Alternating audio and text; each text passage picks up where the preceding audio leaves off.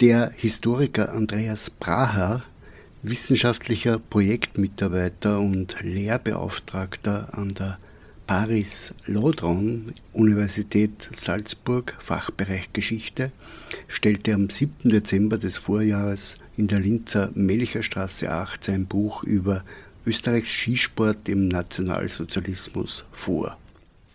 Der Vortragsmitschnitt musste von mir für die Wiedergabe gekürzt werden, auch die kurze Einleitung und Begrüßung durch Franz Fend seitens Veranstalterin Libib, linke Bibliothek, fiel der Schnittschere zum Opfer. Fend verwies auf die Parallelen zwischen Alpinismus und Skisport hinsichtlich der Begeisterung für faschistische Strömungen – und zudem auf den unsäglichen Nationalismus im Skisport, der nach wie vor vieles zudeckt, was dankenswerterweise von Braher ans Tageslicht geholt wurde. Nun zum Mitschnitt der linken Gespräche vom 7. Dezember. Ja, es geht heute um den österreichischen Skisport im Nationalsozialismus, aber im weitesten Sinne auch in nationalsozialistischen Kontexten.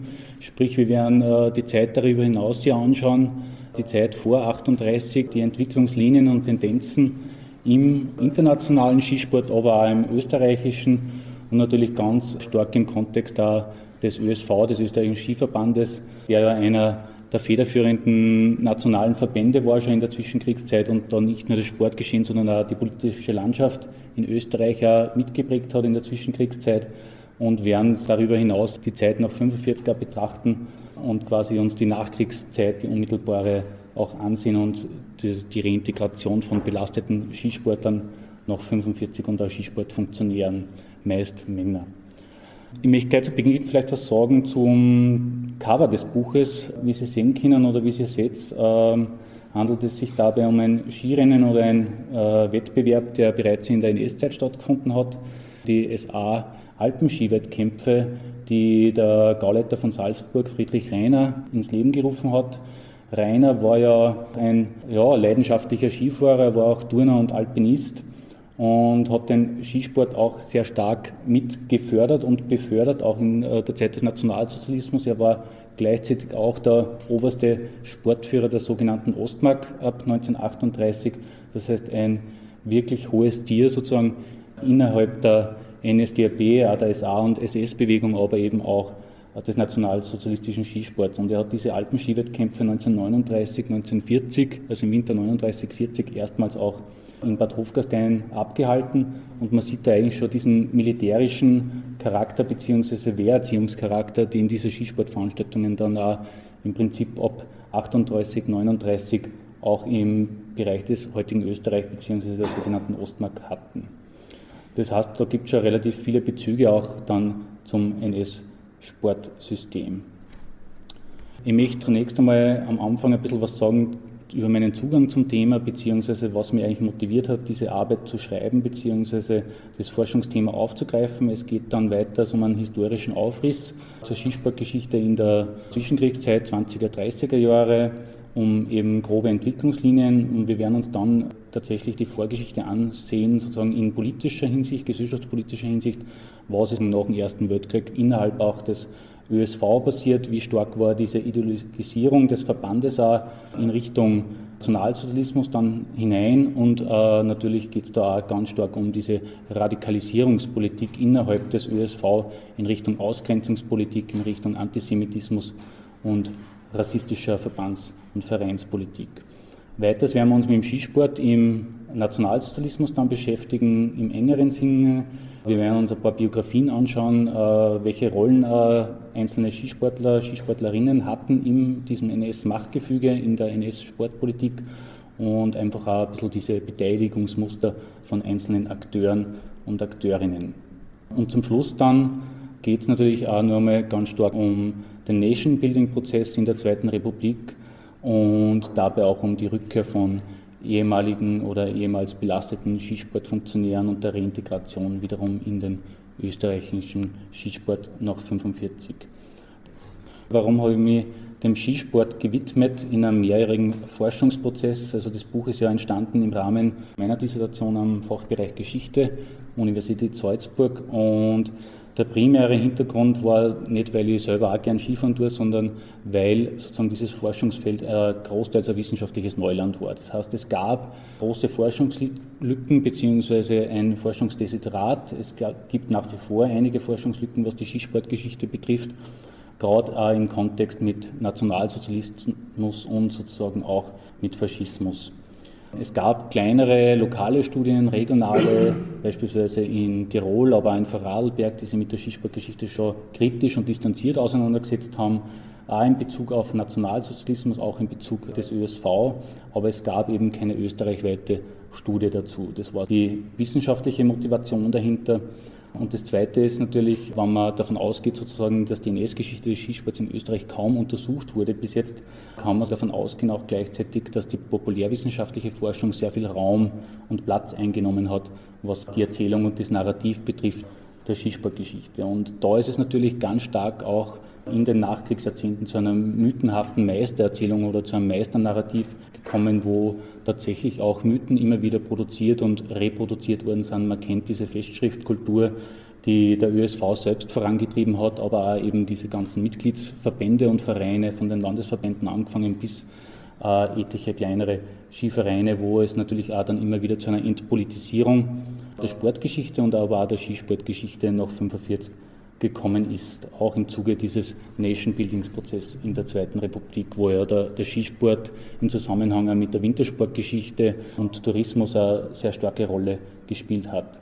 Das heißt, diese Erfolgsgeschichte nach 1945 kannte sehr stark die Helden- und Heldinnengeschichte von äh, Sportlerinnen und Sportlern, aber eben keine Täterinnen und Tätergeschichte. Also die wurde im Prinzip überblendet, wurde ausgeblendet und mehr oder weniger übergangen. Das heißt, eine wirkliche kritische Auseinandersetzung mit der Geschichte des Skisports, was die NS-Zeit betrifft, hat nicht stattgefunden und man hat sich natürlich dann immer ganz stark auch auf den Opfermythos der Zweiten Republik berufen. Das heißt, man hat die Täter nicht behandelt, man hat aber auch keine Opfergeschichte äh, betrieben. Das heißt, auch die Opfer des Nationalsozialismus im Kontext des Sports, aber auch des Skisports wurden de facto nicht wissenschaftlich aufgearbeitet. Und was sehr stark stattgefunden hat, das werden wir dann später anhand von Beispielen sehen, auch in der offiziellen Geschichtsdarstellung des ÖSV und darüber hinaus war eine Täter-Opfer-Umkehr. Die nationalsozialistisch belasteten Täter im Skisport, Skisportfunktionäre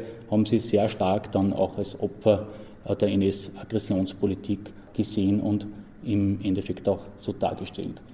Was ist de facto dann passiert nach 1945? Also der Sport wurde quasi freigesprochen aus der gesellschaftspolitischen Verantwortung. Man kennt es vielfach und das ist eigentlich bis in die Gegenwart auch so betrieben worden. Und ich habe jetzt da einmal zwei Zitate als Beispiele äh, herangezogen. Das eine stammt von einem ehemaligen ORF-Journalisten, Joachim Glaser, der in der 100-Jahr-Festschrift des Salzburger Landesskiverbandes 2011 schreibt, die ist übrigens im Böhler Verlag erschienen, also einem renommierten Wissenschaftsverlag, schreibt er da, Athleten litten noch nach 1945 unter dem Unheil der NS-Zeit.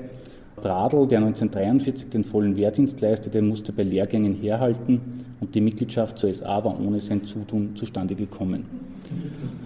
Das war im Prinzip das, was ich vorher gesagt habe, mit dieser Täter-Opfer-Umkehr, die da auch stattgefunden hat und die wie man sieht, bis ins Jahr 2011 auch tradiert worden ist und heute auch noch weiter erzählt wird. Man muss dazu sagen, der Joachim Glaser schreibt nach wie vor für die Salzburger Nachrichten in einer Kolumne, die nennt sich Schatztruhe, wo er so Sportanekdoten erzählt und 2018 gab es eine Ausstellung in Bischofshofen über Josef Bradl, wo auch die NS-Zeit sehr ja, stark ausgeklammert wurde und eigentlich überhaupt nicht dargestellt worden ist. Was man bei näherer Betrachtung feststellen kann, wenn man das Zitat hernimmt, dass eigentlich mehr oder weniger alles widerlegbar ist. Das heißt, Bradl hat nicht einmal den vollen Wehrdienst ableisten müssen. Er wurde später UK gestellt und seine Mitgliedschaft zur SA ist nicht unter Zwang entstanden, sondern er ist der SA bereits im Jahr 36 aus freiwilligen Stücken beigetreten, also der illegalen SA in Österreich. Dann habe ich ein zweites Zitat noch, das ist aus der jüngsten Vergangenheit. Das stammt von einem ÖSV-Funktionär, den ich jetzt da namentlich nicht nennen möchte. Der hat mir einen, einen Mail geschrieben, nachdem das Buch veröffentlicht wurde. Grundsätzlich gehört die NS-Zeit in allen Bereichen aufgearbeitet und natürlich vor allem im Sport. Der in vielerlei Hinsicht für Regime immer wieder missbraucht wird, auch gegenwärtig. Und ich sage jetzt einmal, das ist sozusagen nur eine Seite der Medaille, wenn man sich das näher ansieht, weil wir wissen alle, äh, wenn wir Katar betrachten, wenn wir uns andere Sportgroßveranstaltungen anschauen, aber eben auch die nationalsozialistische Geschichte des Sports, dass der Sport nicht nur missbraucht worden ist, sondern sich auch missbraucht hat lassen und sozusagen da durchaus eine aktive Rolle gespielt hat in dem Ganzen und selbst auch politisch war und nicht ein passives Opfer der vorherrschenden Politik auch des NS-Regimes. Kurz zum äh, Skisport international gesehen in der Zwischenkriegszeit bzw. in den 20er und 30er Jahren. Wir können feststellen, dass der Skisport in den 20er Jahren tatsächlich zu einem globalen Massenphänomen geworden ist, einem Kulturphänomen, das über die Kontinente hinweg auch eine Art von Begeisterung äh, hervorgerufen hat. Und es gab ja in Österreich ab 1928 ein staatliches Skilehrsystem, das eingeführt worden ist, in der Ersten Republik bereits und wo dann in weiterer Folge auch an die 100 Skilehrer und Skilehrerinnen jährlich ausgebildet worden sind, die dann eben auch auf Saison gegangen sind in verschiedene Länder, also über europäische Staaten. Äh, wir sehen es da ganz kurz anhand von Italien, aber es waren auch Skilehrer tätig, beispielsweise in Bulgarien, in Rumänien, also in Regionen, die gebirgig waren. Aber auch in Marokko hat es Skilehrer gegeben, die beispielsweise das französische Militär auch unterrichtet haben und in der Skilehrdtechnik gelehrt haben. Es gab aber etliche, die eben weiter weggegangen sind, äh, nach Amerika, in die USA, nach Kanada, aber eben auch nach Südamerika.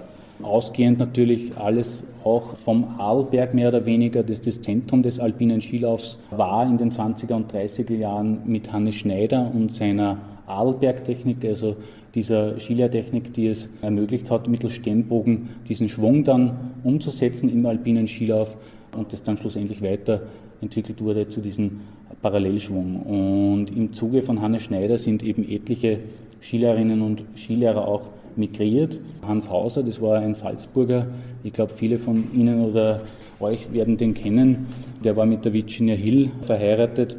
Das war diese Mafiabraut, wenn man es will, unter Anführungszeichen, die er dann geheiratet hat und mit nach Österreich genommen hat. Er ist auf sehr dubiose Weise gestorben, wo man bis heute nicht weiß, ob nicht irgendwie die Mafia dahinter steckt oder nicht. Offiziell war die Todesursache Selbstmord. Er hat beispielsweise in Idaho, Sun Valley, die Skischule in der Mitte der 30er Jahre mitbegründet. War aber eben auch in Chile unterwegs, wo er in Bordillo als Skilehrer zwischendurch auch gearbeitet hat.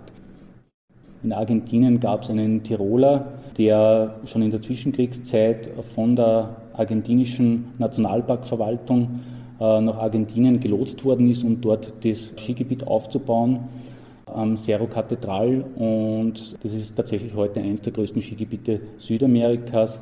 Das heißt, es geht auch auf einen Österreicher zurück und wir werden dann später sehen, nach 45 wo uns dann die Spuren von nationalsozialistisch belasteten Skifahrern auch wiederum nach Argentinien hinführen.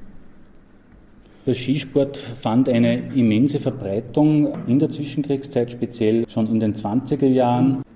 Was mir nur wichtig ist, sozusagen auch darzustellen, dass es eben auch zum ÖSV ein linkes Gegengewicht auch gab. Das waren natürlich ganz stark die Arbeitersportvereine und die äh, Skilaufsektionen, die ja in den Naturfreundebewegungen organisiert waren, aber auch in den Arbeitertouren und Sportvereinen des ASKÖ. Und Franz Traber war einer von diesen Skifahrern, die eben dann auch nach 34 in den Untergrund gegangen sind und da weiterhin Skiwettbewerbe auch ausgetragen hat mit anderen Genossen und Genossinnen. Otto Benzel, ebenfalls aus Steyr, war ja ein bekannter Langstreckenläufer, also war Leichtathlet, war aber eben genauso ein Langläufer und, und Skifahrer und der hat eben bei diesen Arbeitersport-Olympiaden auch mitgemacht und teilgenommen 1931. Er wurde dann schlussendlich ermordet. Also es gab schon etwas wie ein linkes Gegengewicht, auch im, im Skisport, das ganz stark von diesen Arbeitersportvereinen ausgegangen ist bis 1934. Das hat aber nicht das Ende bedeutet, aber natürlich der politische Einfluss war natürlich nach dem Verbot und nach der Auflösung gebrochen.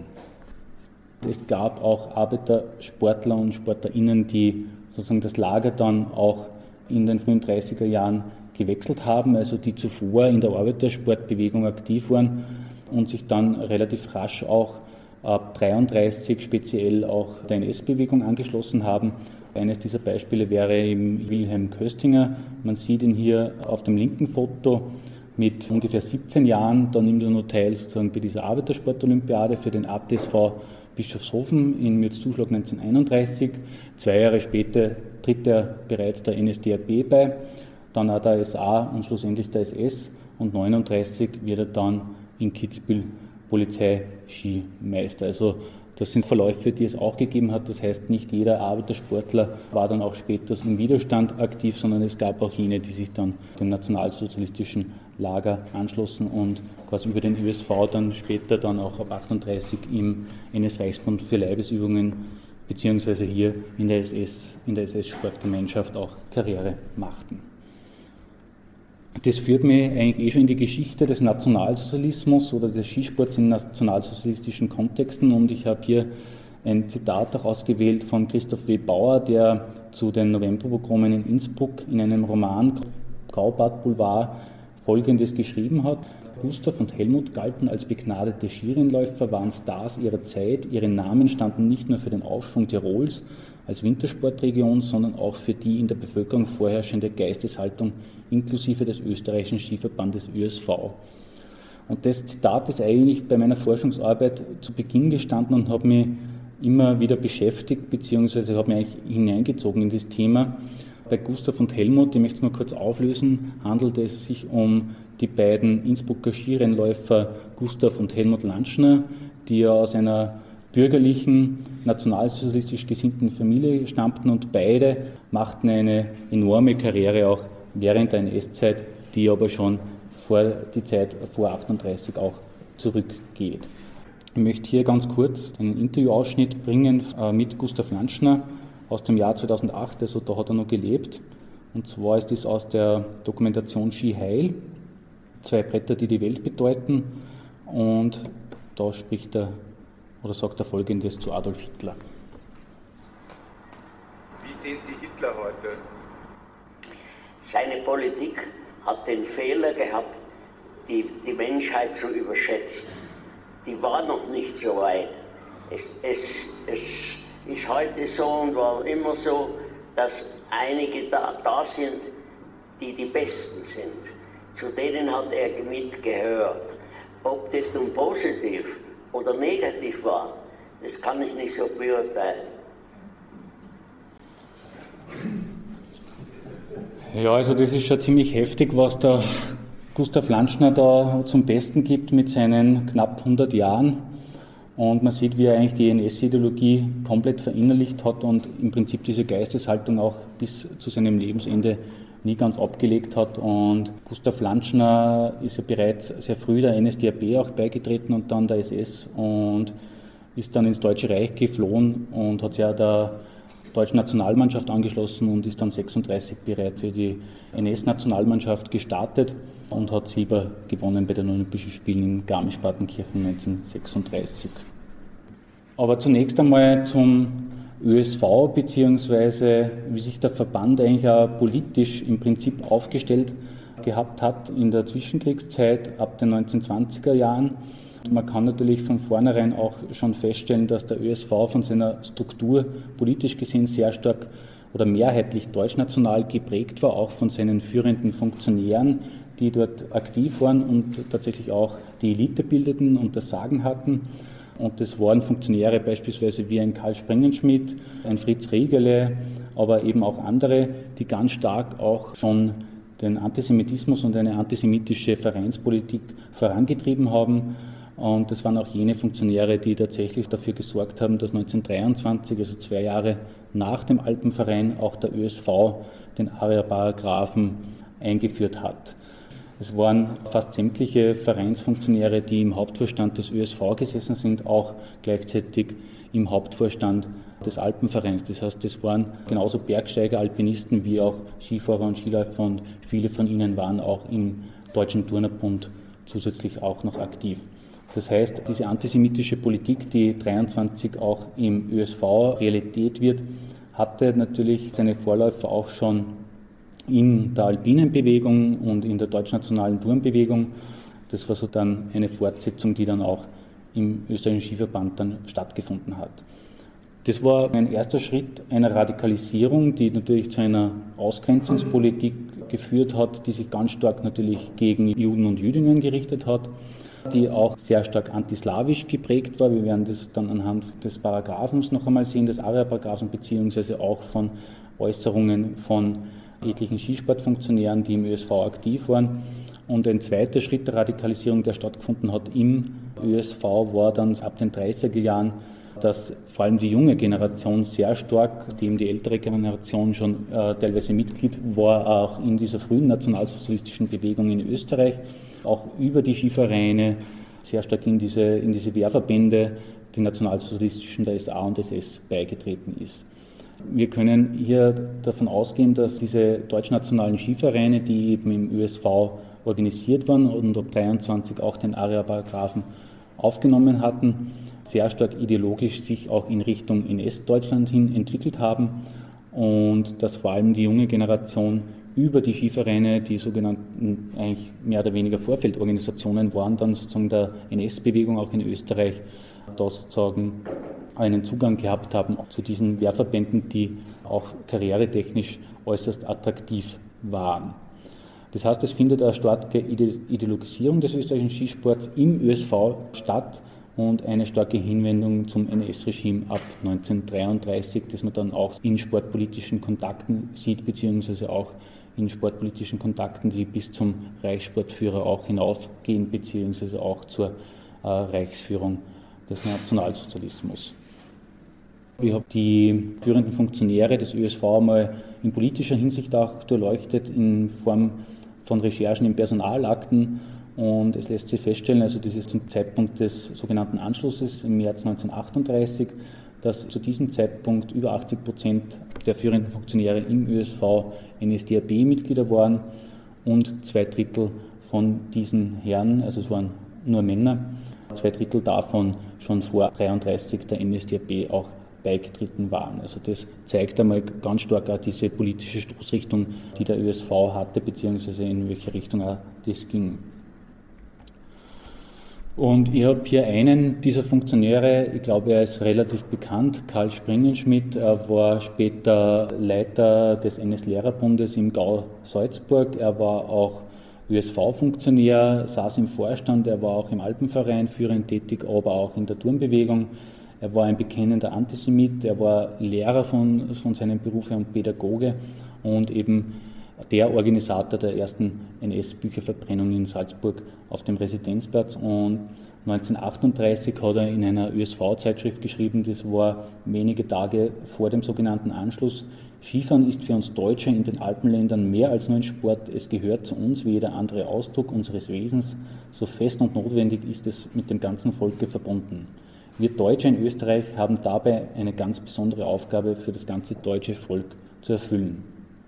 Das heißt, ebenso wie seine Vereinskollegen und Gesinnungsgenossen war für ihn der Skisport ein deutsches Kulturgut und die Alpen eigentlich das Terrain in deutschnationaler Hinsicht und später wurde das dann im Prinzip auch zu seinem Spielfeld, um dort die NS-Bewegung auch zu verankern. Wir wissen von ihm, dass er beispielsweise gute Kontakte hatte, auch schon vor 38 mit dem späteren Gauleiter Friedrich Reiner und, und eben Sportgauführer der Ostmark. Er hat teilweise in den Alpen, in den Nockbergen Skilager durchgeführt mit der Turnerjugend, gemeinsam mit Friedrich Reiner, hat woanders auch Turnlager organisiert in Kärnten und war nicht nur als Demagoge und Pädagoge unterwegs, sondern hat tatsächlich auch schon diese Wehrausbildung in diesen nationalsozialistischen Lagern durchgeführt, und zwar lange vor 1938. Zwei Zitate, die direkt auch von Funktionären aus dem ÖSV kamen und hier spiegelt sich eigentlich wiederum diese Geisteshaltung wieder, die in der Mehrheit des ÖSV auch vertreten worden ist ein Vorwort von Hans Hoffmann-Montanus, der bereits 1919 schreibt, also das war bei der Wiedergründung des ÖSV nach dem Ersten Weltkrieg, alpenländisch, da sind wir wieder auf den Kern unserer Pläne und Hoffnungen gestoßen. Eine nahezu rein alpenländische, deutsch-alpenländische Vereinigung war der österreichische Skiverbund schon vor dem Kriege und er war es längst als vom alten deutschen Österreich erst der Umsturz des Jahres 1918 den Anhang der slawischen Nation losschüttelte. Also da sieht man auch die ganz starke antislawische Haltung und Konnotation, die der ÖSV auch intern vertreten und aber eben auch nach außen. Und 1934, ein paar Jahre später, hat es dann der ÖSV in einer offiziellen oder amtlichen Zeitschrift so formuliert, der ÖSV ist daher verpflichtet, und dazu auch entschlossen, zur Wahrung seines sportlichen Ranges in der Welt und zum Nutzen der bodenständigen Wirtschaft den eingeschlagenen Weg weiter zu verfolgen und seinem Aufbau die bewährte Trennung von allen Volksfremden zu erhalten. Also da manifestiert sich ganz klar diese rassistische Ausgrenzungspolitik, die der ÖSV eben auch schon vor 38 vertreten hat. Wie das dann konkret in dem sogenannten ARIA-Paragraph ausgesehen hat, beziehungsweise wie dieser ausgesehen hat, lesen wir dann hier. Das sind die Statuten des ÖSV-Hauptverbandes, die dann auch in sämtlichen Landesverbänden äh, zur Geltung gekommen sind. Und da steht dann unter der Paragraph 6 Aufnahme in den Verband, dass als Mitglieder nur Personen arischer Abstammung und germanischer Volkszugehörigkeit aufgenommen werden können. Das heißt, im Endeffekt, das sind auch die Statuten, die bereits 1923 so eingeführt worden sind, musste man den ARIA-Paragraph, den sogenannten ab 38, nicht mehr übernehmen, sondern hatte den schon Jahre zuvor in seinen Statuten auch verbandsweit verankert. Im Alltag bzw. nach außen hin sah das dann folgendermaßen aus. Wir haben hier ein Beispiel aus dem Jahr 1937. Da waren die Weltwinterspiele im, äh, die akademischen in Zell am See zu Gast. Mitorganisator war damals der Skiclub Zell am See, der in äh, seinen Reihen schon etliche Nationalsozialisten auch hatte. Man grüßte damals im Jahr 37, im Februar, war das eben diese reichsdeutsche Nationalmannschaft mit einer überdimensionalen Hakenkreuzfahne auch am Zellerseer Bahnhof. Da war beispielsweise auch ein gewisser Gerhard Lanschner schon mit von der Partie, der ebenfalls wie, wie Gustav Lanschner ins Deutsche Reich geflohen ist, Mitte der 30er Jahre und sich eben dann der NS-Bewegung auch dort angeschlossen hat und Mitglied war eben dieser deutschen Reichsnationalmannschaft und 37 eben für die Nationalsozialisten bereits gestartet ist. Als zweites Beispiel, die hier diese Skiläuferinnen des Dornbiner Turnvereins zeigen, die am 6. März 1938 noch ihr Turngau-Skirennen am Bödele ausgetragen haben. Das ist der Hausberg Dornbirns, wenn man so will. Hier sieht man, wie diese Skiläuferinnen alle die Hand zum deutschen Gruß auch erhoben haben und wie dieser quittiert wird, auch vom Publikum. Das ist eine Aufnahme direkt aus Dornbirn, wo diese Skiriege dann abmarschiert zu diesem Wettbewerb auf dem Bödele. Es gibt ein Pendant dazu mit den Männern, das genauso aussieht. Man muss auch hier sagen, dieser Turnverein Dornbirn, der sozusagen in enger Verbindung auch stand mit dem Skiverein Dornbirn, war von Nationalsozialisten und äh, Nationalsozialistinnen auch durchsetzt nicht nur auf der Führungsebene, sondern eben, wie man hier sieht, auch teilweise auf aktiver Ebene bei den Sportlerinnen und das ist eben wenige Tage vor dem sogenannten Anschluss. Als Gegenstück gab es aber natürlich auch in Österreich eine starke jüdische Sportbewegung. In dem Fall war das die Hakur, die äh, mehrheitlich in Wien auch sehr stark aufgetreten ist, weil dort die jüdische Bevölkerung einfach am größten war. Und es gab eben eine Touristik- und Wintersportsektion, die im Prinzip schon auf das Jahr 1909 zurückgeht, also vor dem Ersten Weltkrieg begründet worden ist, auch als Antwort oder mitunter als Antwort auf diese deutschnationale Turn- und Sportbewegung die auch sehr erfolgreich war im Wintersport und auch im, im Skisport. Und äh, wenn man sich hier die Statuten zum Beispiel ansieht, das war natürlich auch eine deutliche Reaktion sozusagen auf diese Ausgrenzungspolitik, die stattgefunden hat im ÖSV, wonach ja der, die HAKOR auch nicht mehr Mitglied sein durfte im ÖSV als Verein. Und da stand dann beispielsweise der Club bezweckt die Förderung und Verbreitung der Touristik und des Wintersports unter den Juden. Das war jetzt natürlich keine reine Ausgrenzungspolitik, sondern das sollte auch diese Beförderung und spezielle Förderung von der jüdischen Bevölkerung im Sportbereich darstellen. Es war aber so, dass in der Hackor selbst auch nicht-jüdische Mitglieder durchaus erwünscht waren und auch Mitglied waren. Die Hakur durfte ja im ÖSV nicht Mitglied sein. Sie schloss sich dann ab 1923 diesen allgemeinen österreichischen Skiverband an, der ab 1923 gegründet worden ist. Das heißt, es gab in Österreich ab 1923 zwei nationale Sportverbände. Auf der einen Seite der ÖSV, der das deutschnationale Stück war, sozusagen der, der Wintersportseite und Fraktion und gegenüber der internationale ausgerichtete allgemeine österreichische Skiverband, dem dann auch die Hakur beigetreten ist, aber beispielsweise auch die Arbeitersportvereine. Der Hauptverein, sozusagen die Sportclub Hakur in Wien, hatte eben am meisten Mitglieder mit 780, davon 600 männlich und 180 weiblich.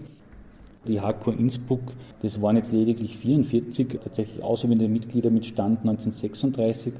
Die meisten von ihnen waren aber, und das können wir anhand auch der Biografien dann sehen, waren eben auch im Skisport aktiv und das nicht nur auf nationaler Ebene, sondern auch auf internationaler.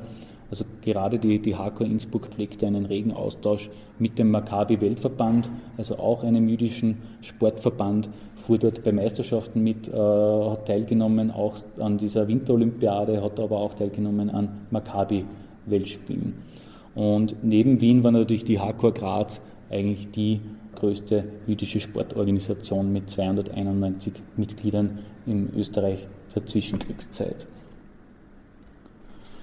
Diese jüdische Sportbewegung sah sich aber eben vor allem verstärkt dann ab äh, den frühen 30er Jahren einer wirklich massiven antisemitischen Politik auch gegenüber, einer antisemitischen Hetze und die wurde immer wieder auch über nationalsozialistische Medien kolportiert und transportiert. Ich habe da das Beispiel vom äh, Roten Adler, der in Innsbruck erschienen ist und in Tirol hier wird einerseits sozusagen auch der jüdische äh, Sportclub bzw. auch die jüdische Sportbewegung angegriffen, aber eben auch ein gewisser Hannes Schneider, den ich vorher schon erwähnt habe. Hannes Schneider deswegen, weil er eben ganz stark auch jüdische Skisportler und Sportlerinnen auch gefördert hat, enge Kontakte hatte auch zur Hardcore, immer wieder Skikurse organisiert hat, gemeinsam mit der Hardcore im Semmering-Gebiet, äh, in den Salzburger Alpen, aber eben auch am Adelberg, wo er gewirkt hat.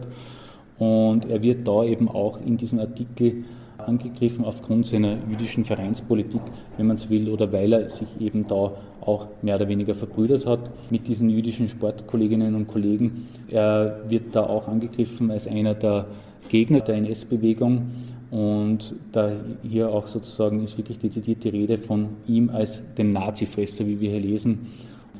Das artet dann im Endeffekt mehr oder weniger so weit aus, dass er 1938 schlussendlich tatsächlich von lokalen Nationalsozialisten am Arlberg, die teilweise auch unter ihm die Skifahren gelernt haben, beziehungsweise auch Skilehrer waren, festgenommen und in Haft gesetzt wird und dann eben aus seiner Haft auch in Hausarrest äh, gekommen ist nach Garmisch-Partenkirchen, aber dann über amerikanische Hilfe freikam. Hannes Schneider hatte ja das Glück, eben schon Kontakte nach Amerika zu haben mit seiner Hannes Schneider Skischule, die in den USA schon ab der Zwischenkriegszeit sehr erfolgreich war.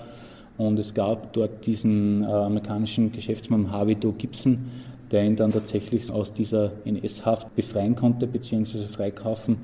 Und der hat ihn dann schlussendlich nach New Hampshire in die White Mountains gelotst, wo er dann seine Skischule weiter betreiben konnte. Und hier am Bild sehen wir die Skiläuferin Paula Kahn, also verheiratete Kahn Valar. Sie stammte aus Wien, ist 1922 geboren, stammte aus einer bürgerlichen jüdischen Familie. Der Vater war Rechtsanwalt. Sie konnte tatsächlich 1940 über England nach Amerika flüchten und auswandern. Und Hannes Schneider war einer ihrer Protégés, der sie ja immer wieder unterstützt und gefördert hat. Sie war dann ziemlich erfolgreich auch im US-Frauen-Skirennsport. Ein Beispiel, wie jüdische Skisportler ihr Leben auch dank Hannes Schneider in Amerika erfolgreich fortsetzen konnten. In Österreich ist sie komplett vergessen worden. In Amerika ist sie 1970 in die US Ski Hall of Fame aufgenommen worden als eine der ersten Frauen im Skirennsport. Es gab aber auch welche, die weniger Glück hatten von den jüdischen Sportlerinnen und Sportfunktionären und ein prominentes Beispiel wäre eben Rudolf Gomperz. Rudolf Gomperz war ein langjähriger Weggefährte von Hannes Schneider, der eben auch im Skiclub Arlberg aktiv war, führend und auch in der Skischule von Hannes Schneider, die die er gemeinsam mit ihm auch aufgebaut hat äh, in St. Anton. Rudolf Gomperz wurde im Endeffekt unmittelbar nach dem Anschluss 1938 verhaftet, kam dann in ein Sammellager nach Wien, also in diese sogenannten Sammelwohnungen und wurde von dort dann nach Mali Trostenetz deportiert und schlussendlich gleich einmal ermordet. Und er schreibt eben hier, 20.05. Mitternacht 05, neue Kommission, wobei ich wortlos den Stempel evakuiert bekomme, als auf nach Polen, bin guten Mutes und halte in sicherem Vertrauen auf Gott aus. Also er wusste zu diesem Zeitpunkt noch nicht, wohin die Reise gehen wird. Ich lasse mich niemals unterkriegen und hoffe auf ein frohes, dann dauerndes Wiedersehen daheim. Grüße die Buben. Sie sollen niemals vergessen, wie der Dank des Vaterlandes, der Schutz der Partei etc. aussieht. Rudolf Gomperz war, wenn man so will oder wenn wir so wollen, einer dieser assimilierten Juden, der im Ersten Weltkrieg auch gedient hat in der österreich-ungarischen Armee, der sich ganz stark auch sozusagen mit Österreich identifiziert hat, vor allem mit der Ersten Republik. Und er hatte immer auch eine Art Gottvertrauen oder ein, ein sehr, sehr, sehr großes Vertrauen in den österreichischen Staat, auch dann nach der Habsburger Monarchie und auch die Hoffnung, dass er überleben wird. Wie wir wissen, fand er den Tod äh, in Mali Trostenetz, er wurde ermordet. Und das Tragische bei der Geschichte ist, dass seine beiden Buben, die er hier erwähnt, also seine beiden Söhne, sich freiwillig der Waffen-SS angeschlossen haben, in der Hoffnung, somit zu überleben und der NS-Verfolgung zu entgehen. Der eine ist gefallen, der andere beging dann schlussendlich Selbstmord nach 45. Also es ging auch für die Söhne nicht wirklich gut aus. Ja, und damit bin ich eigentlich eh schon mitten in der nationalsozialistischen Geschichte des Skisports ab 1938. Wie sah dann im Prinzip diese Eingliederung aus oder diese Umgestaltung auch des Skisportbetriebes im Deutschen Reich bzw. im Großdeutschen Reich nach 38, nachdem der Anschluss stattgefunden hatte, der sogenannte. Und wir sehen hier eine Ausgabe des Reichssportblattes. Das Reichssportblatt kann man sich ungefähr so vorstellen, das war wirklich eine Sportillustrierte, die reichsweit erschienen ist, in Berlin herausgegeben von der Reichssportführung. Und diese hatte in dieser Miniserie, die ist über ein paar Wochen erschienen, eine eigene Serie mit dem Titel Heim ins Reich. Und hier ging es auch darum, den sogenannten Anschluss auch auf sportpolitischer Ebene zu vollziehen und das auch der deutschen Volksgemeinschaft unter Anführungszeichen noch einmal zu propagieren.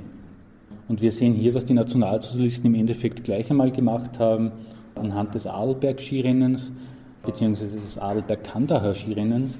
Das Adelberg-Kandacher-Skirennen ging auf Hannes Schneider zurück, der das mit Arnold Lund, einem Engländer, damals begründet hatte und eben in Mürn in der Schweiz und am Adelberg auch in St. Anton ausgetragen hatte in der Zwischenkriegszeit. Um diese Internationalität auch aus den Namen zu tilgen und zu streichen, haben die Nationalsozialisten aus dem Adelberg-Kandahar-Rennen das erste Adelberg-Skirennen gemacht. Wie sah das aber jetzt im Konkreten aus? Also März 1938 waren die ersten Opfer im Endeffekt sofort auch diese jüdischen Sportvereine, im engeren Sinn jetzt auch die, die Hakur, die hier sofort unter die Räder kam, die auch aufgelöst wurde, beziehungsweise auch die Wintersport- und Touristiksektion, die ich zuvor erwähnt habe, und enteignet wurde und wo das Vermögen auch aufgelöst wurde und in meisten Teilen der Gestapo auch zugute kam, beziehungsweise anderen NS-Sportorganisationen, entweder der SS-Sportgemeinschaft, aber auch der HJ. Sie zählten eigentlich zu den ersten Opfern neben den katholischen Vereinen und äh, man hat dann im Zuge dieser Auflösungen und Enteignungen der jüdischen Vereine auch die jüdischen Sportlerinnen sofort einmal verfolgt von nationalsozialistischer Seite. Viele konnten auswandern. Ich habe ein paar Schicksale erwähnt, andere fanden auch den Tod dann in KZ und Todeslagern bzw. Vernichtungslagern der Nationalsozialisten. Im Juni 1938 kam es dann auch zur Auflösung und Eingliederung des ÖSV in diesen sogenannten Deutschen Reichsbund für Leibesübungen, der ab 1939 NS-Reichsbund für Leibesübungen dann hieß, also dann schlussendlich auch direkt der NSDAP unterstanden ist bzw. an die Partei gekoppelt war.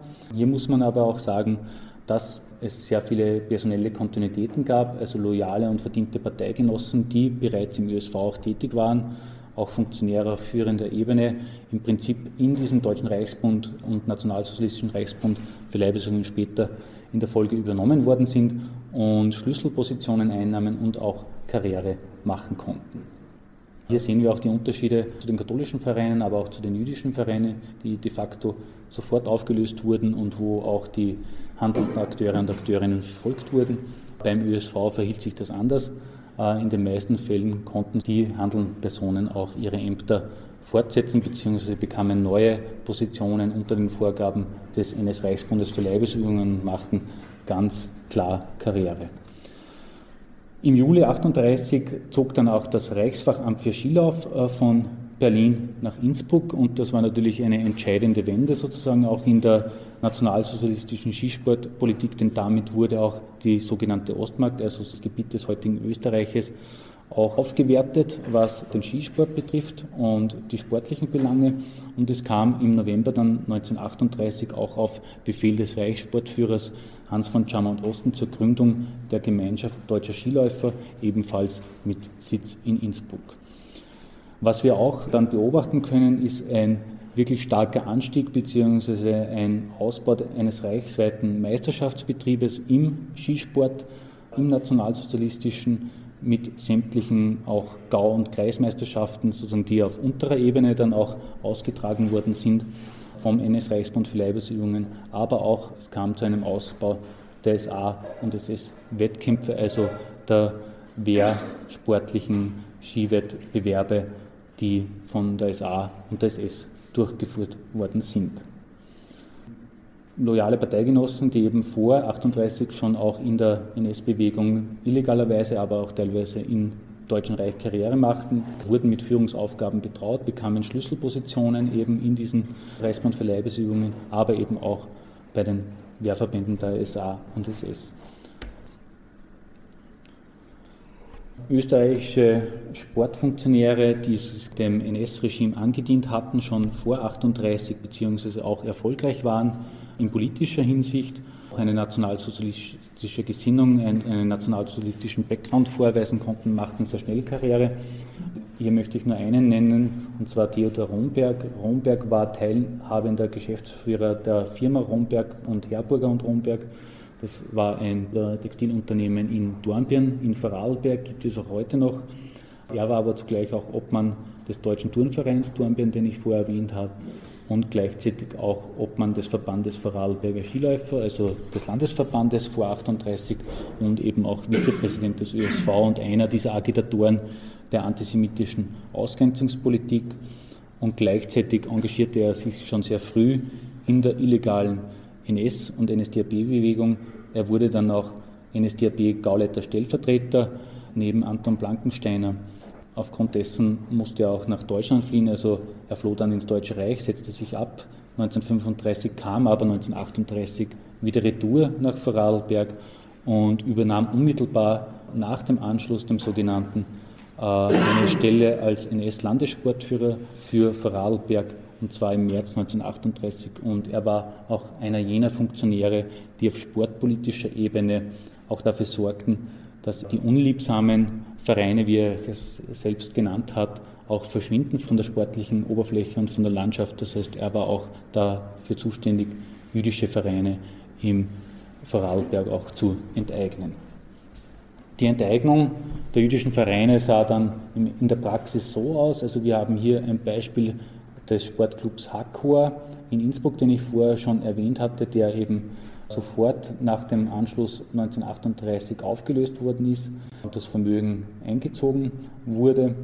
Dahinter steckte hier in diesem Fall die Gestapo und wir sehen hier sozusagen, dass auch die Mitglieder im Prinzip hier namentlich auch zumindest einer davon, Richard Berger, hier genannt werden. Das heißt, äh, die Gestapo machte sich natürlich sofort daran, diese jüdischen Mitglieder auch zu verfolgen, sofern sie noch nicht ausgewandert waren oder geflohen waren. Ein weiterer österreichischer Sportfunktionär und auch Skilehrer und Skisportler, der eine sehr unrühmliche Vergangenheit hat oder hatte, war Hubert Salcher. Sie sehen hier, dass er bereits im März 1934 der SS beigetreten ist oder war und eben im Jahr 1938 bereits SS-Obersturmführer war. Hubert Salcher war äh, studierter Mediziner. Er ist in Innsbruck eben geboren 1905, war Mitglied des Skiclubs Innsbruck in der Zwischenkriegszeit, machte dort auch Karriere, war staatlich geprüfter Skilehrer, arbeitete unter anderem auch in der Skischule am Adelberg. Er war einer jener Funktionäre, die sofort zu Ehren kamen, unmittelbar nach dem Anschluss zur sportpolitischen. Er wurde anstatt von Hannes Schneider als Vereinsführer eingesetzt im Skiclub Adelberg war aber zugleich auch der Leiter der Skischule, die zuvor Hannes Schneider geleitet hatte. Und was wir bei ihm sehen, ist sozusagen auch der Zusammenhang bzw. die Verbindung zur SS bzw. zum SS-Sport. Es gab ja ab Mitte der 30er Jahre auch eine ganz starke SS-Sportbewegung im Deutschen Reich bereits, die sogenannte SS-Sportgemeinschaften äh, begründet hatte in wichtigen Städten. Diese Politik wurde dann auch auf die sogenannte Ostmark umgelegt. Das heißt, es gab dann auch in Innsbruck, in Linz, in Salzburg, in Graz sogenannte SS-Sportgemeinschaften. Und dieser Hubert Salcher war dann eben auch eine Art Multifunktionär. Er war nicht nur Vereinsführer des Skiclub Adelbergs, Leiter der Skischule, sondern auch eben stellvertretender Sportwart, also war Sportwart der SS-Sportgemeinschaft Innsbruck und eben Sportreferent des SS-Abschnittes für Vorarlberg und Tirol. Er überlebte den Nationalsozialismus und Zweiten Weltkrieg relativ unbeschadet. Politiker noch im Krieg? Er war Politiker, er war Hotelier in Gastein. Er hatte das sogenannte Hotel Germania, ein Betrieb, der enteignet wurde, den er leitete. Und er war auch 1958 Mitorganisator der ersten alpinen Ski-WM, die in Österreich stattgefunden hat, in Gastein. Es gab übrigens nie einen Entnazifizierungsprozess gegen ihn. Ein anderer Skisportler, der relativ bekannt ist in Österreich und der auch sehr erfolgreich war, war der Skispringer Josef Pradl, ja, auch Bubi Pradl genannt, war der Erste, der über 100 Meter sprang, 1936 in Planitzer. Er wechselte dann in der Folge auch zum Skiclub Salzburg aufgrund seiner Erfolge, schloss sich also dem erfolgreicheren Skiverein an, wechselte von Mühlbach in die Stadt Salzburg und machte dort auch ein Praktikum und eine Ausbildung im Sporthaus Lanz kam aber über den Skiclub Salzburg auch in Berührung mit der NS-Ideologie und mit der NS-Bewegung. Der Skiclub Salzburg war zu dieser Zeit schon eine NS-Vorfeldorganisation. Viele der führenden Vereinsmitglieder wie die Ammannshauser beispielsweise waren schon in der SA und SS organisiert. Bradl schloss sich dann 36 auch der SA an, kam dann in Untersuchungshaft, wurde aber wieder freigelassen. Es kam zu keiner Hauptversammlung. Er durfte wiederum starten, kurz vor dem Anschluss für Österreich und ab 1938 wird er dann auch sozusagen einer der führenden Skisportler für die NS-Sportbewegung. Radl war aber mehr als nur Skisportler. Er war aber auch einer jener Skisportler, die eben UK gestellt wurden, also unabhängig gestellt wurden, von der Front zurückbeordert worden sind und dann auch ganz stark in der Ausbildung der Hitlerjugend und in der vormilitärischen Erziehung tätig geworden sind. Also wir sehen hier Radl mit Mitgliedern der HJ, Mühlbach am Hochkönig, bei einem HJ-Skilager gemeinsam mit Alfred Rösner. Alfred Rösner war auch ein langjähriger Skikamerad von Sepp Radl, ebenfalls schon vor 38 der SA beigetreten und beide waren hier auch in der Wehrsportausbildung der Hitlerjugend tätig und aktiv. Radl war aber auch einer jener, der ab 1941, 1942 tatsächlich auch diese ja, politische und militärische Erziehung auch gemeinsam mit dem Oberkommando des Heeres auch programmiert hatte. Nur ganz kurz zu diesen beiden Herren, Helmut und Gustav Lanschner. Wie bei Bradl sehen wir auch bei, bei Helmut Lanschner, dass er sich eigentlich von diesem Kriegsdienst und Fronteinsatz freispielen kann. Er wird dann 1944 Leiter der Hochgebirgsausbildung und leitet hier ebenfalls auch Lehrgänge für die Hitlerjugend. Bei Gustav Lanschner verhält sich die Sachlage ein bisschen anders. Er lernt in den frühen 30er Jahren Lene Riefenstahl kennen, bei ihren ersten Aufenthalten in Tirol, wo sie sozusagen auch schon unterwegs ist, um ihre Drehorte für ihre Skifilme zu besuchen und die Schauspieler auch zu scouten, wenn man so will. Beide starten da schon auch für den Skiclub Innsbruck. Die beiden lernen sich kennen, es verbindet sie eine enge Freundschaft, die auch in eine also Liebschaft übergeht. Er wird dann Kameramann der Lene Riefenstahl GmbH, flieht ins Deutsche Reich, wohnt auch in Berlin, dort ist zu diesem Zeitpunkt schon Mitglied der SS, fährt eben auch für die deutsche Nationalmannschaft und ist dann bei mehreren Filmproduktionen der Lene Riefenstahl GmbH auch tätig, unter anderem bei diesen Olympiafilmen 36, aber eben auch bei einem Wehrmachtsfilm in Polen 1939, wo er auch die Geschehnisse an der Front sieht, beziehungsweise das, was daneben auch passiert, in Form von Erschießungen und dergleichen. Und er ist dann auch Kameramann der Tieflandproduktion, bei der eben Komparsen aus diesem Rom- und Sinti-Lager von Salzburg extra an den Drehort in das bayerische Mittenwald gekarrt werden unter strenger Bewachung. Ich habe hier anhand von 24 SS-Sportlern, die tatsächlich ab Kriegsbeginn im September 1939 in dieser SS-Sportgemeinschaft aktiv waren, auf Österreich einmal diese berufliche Zusammensetzung mir näher angesehen und wir sehen hier, aus welchen Berufen diese Skisportler kamen. Also es waren natürlich großteils Arbeiter, es waren weniger Angestellte, weniger Beamte und wir sehen auch ganz klar den Bildungsstand, also die überwiegende Mehrheit dieser SA- oder SS-Sportler, in dem Fall SS-Skisportler, waren de facto nicht Akademiker, machten aber dann innerhalb der SS ganz, ganz schnell auch Karriere und stiegen auch zu höheren Positionen auf. Und ihr Einsatzgebiet, das werden wir hier noch sehen am, am nächsten Beispiel, war sehr, sehr mannigfaltig. Wilhelm Köstinger, ich habe ihn schon kurz erwähnt, er kam eben eigentlich aus dieser Arbeitersportbewegung, wo er auch sozialisiert worden ist. Er war vom Beruf Installateur, wandte sich aber eben dann relativ schnell der NS-Bewegung in den 30er Jahren zu, war dann NSDAP-Mitglied, aber auch bei der SA ab 1933 und machte dann in der Polizei und in der SS Karriere. 1939 geht er dann als Kriminalangestellter der Staatspolizei nach Innsbruck wo er dann auch ideologisch geschult wird und militärisch, tritt dann auch dieser SS-Sportgemeinschaft bei als Skisportler und wird dann 39 Skimeister im Langlauf, Abfahrt und Kombination bei diesen sogenannten deutschen Polizeiskimeisterschaften in Kitzbühel, wo auch eben dieser Hubert Salcher als SS-Sportreferent tätig ist. Und ab 39 wird er dann schlussendlich Mitglied einer Einsatzgruppe des Sicherheitsdienstes in Polen. Das heißt, er ist tatsächlich auch zuständig für die Eliminierung politischer Gegner im besetzten Polen hinter der Front und in der Eliminierung der jüdischen Bevölkerung in Polen.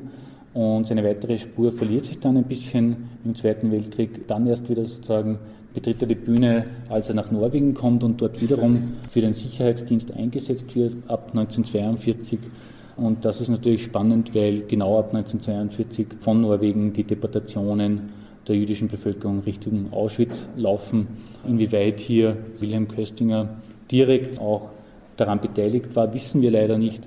Es ist anzunehmen, dass er beteiligt war, aber in welchem Grad, das können wir leider aus den Quellen nicht mehr äh, oder können, lässt sich nicht erschließen. Was wir aber schon wissen, er übersteht den Zweiten Weltkrieg unbeschadet. Es gibt auch kein Nachkriegsverfahren zu ihm. Die Anklage wird fallen gelassen, nachdem er aus der britischen Kriegsgefangenschaft zurückkommt. Und er zieht sich dann nach Gastein zurück und wird ab 1950 Obmann des Wintersportvereines Dorfgastein. Also macht dort weiter, wo er eigentlich auch angefangen hat, ohne Konsequenzen. Gustav Lanschner, ich habe ihn schon erwähnt, bei ihm verläuft die Flucht ein wenig anders oder die Nachkriegsgeschichte. Er setzt sich über die sogenannte Rattenlinie über Italien nach Argentinien ab, äh, mit Hilfe auch des Roten Kreuzes, landet dann in San Carlos de Bariloche, das ist jener Ort, den ich zuvor erwähnt habe in Argentinien, wo es eben ab Mitte der 30er Jahre auch schon einen Alpin- und Skiclub gibt, der sich Club Andino Bariloche nennt, der von europäischen Auswanderern gegründet wurde, Mitte der 30er Jahre. Und Lanschner schließt sich eben wie auch andere geflüchtete Nationalsozialisten diesen Club an. Er macht eigentlich genau auch dort weiter, wo er aufgehört hat. Er dreht in den Anden Ski- und Bergfilme, gemeinsam auch mit anderen Gesinnungsgenossen. Er kehrt dann erst wieder als deutscher Staatsbürger in den 60er Jahren nach Bayern zurück, wo er dann relativ spät auch verstirbt. Wie sieht die Lage in Österreich aus nach 1945? Wie geht der ÖSV mit dieser Geschichte um?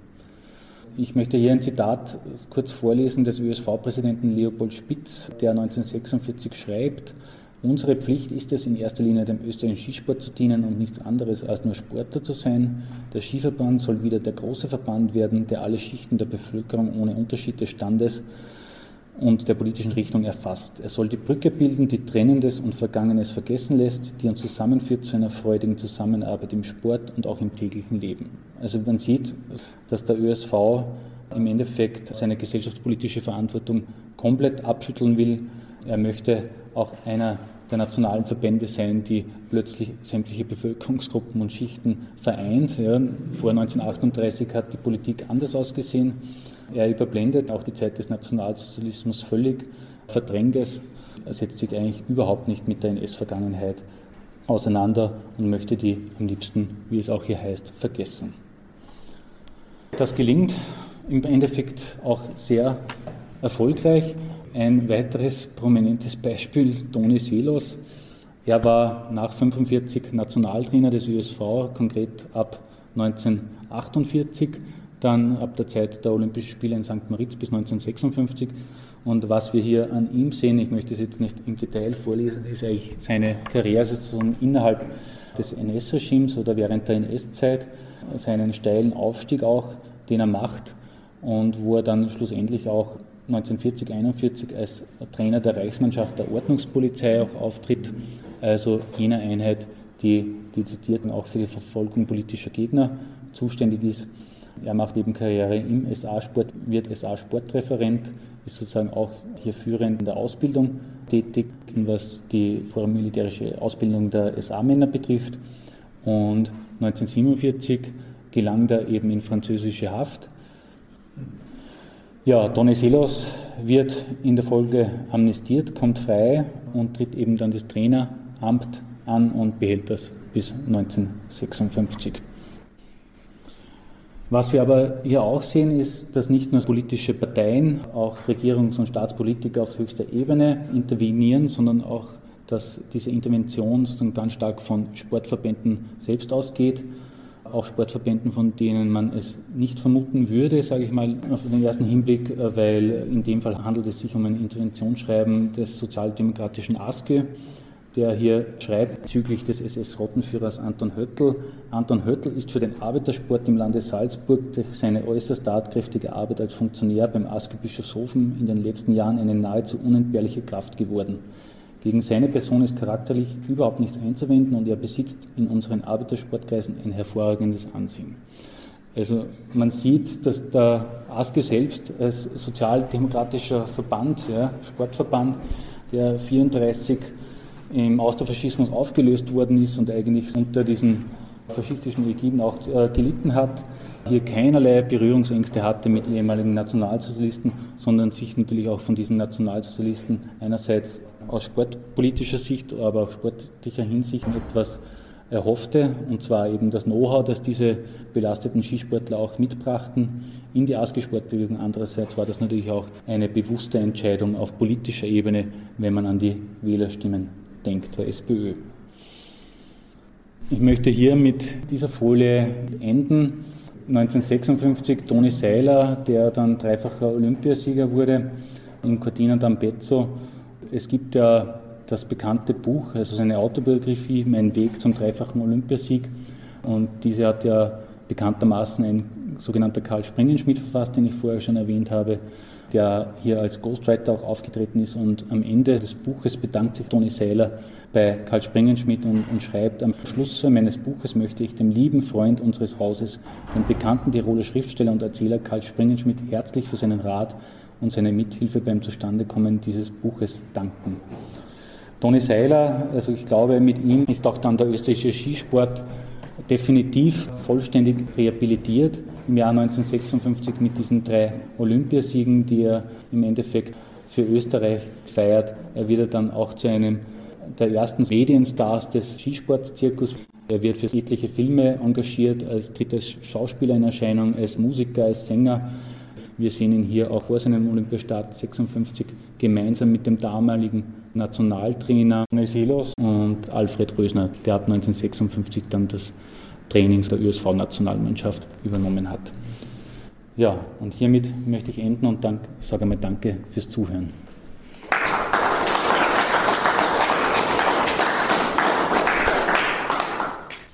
Soweit der Mitschnitt von Andreas Brahers Vortrag über Österreichs Skisport im Nationalsozialismus. Die dem Vortrag zugrunde liegende Publikation kann im offenen Zugang gelesen, als PDF und E-Book kostenlos heruntergeladen werden oder über den Wissenschaftsverlag De Gruyter Oldenburg in gebundener Ausgabe erstanden werden. Erich Klinger dankt fürs Zuhören. Nächste Folge von Kultur und Bildung Spezial am Freitag in einer Woche. Au revoir, bis bald.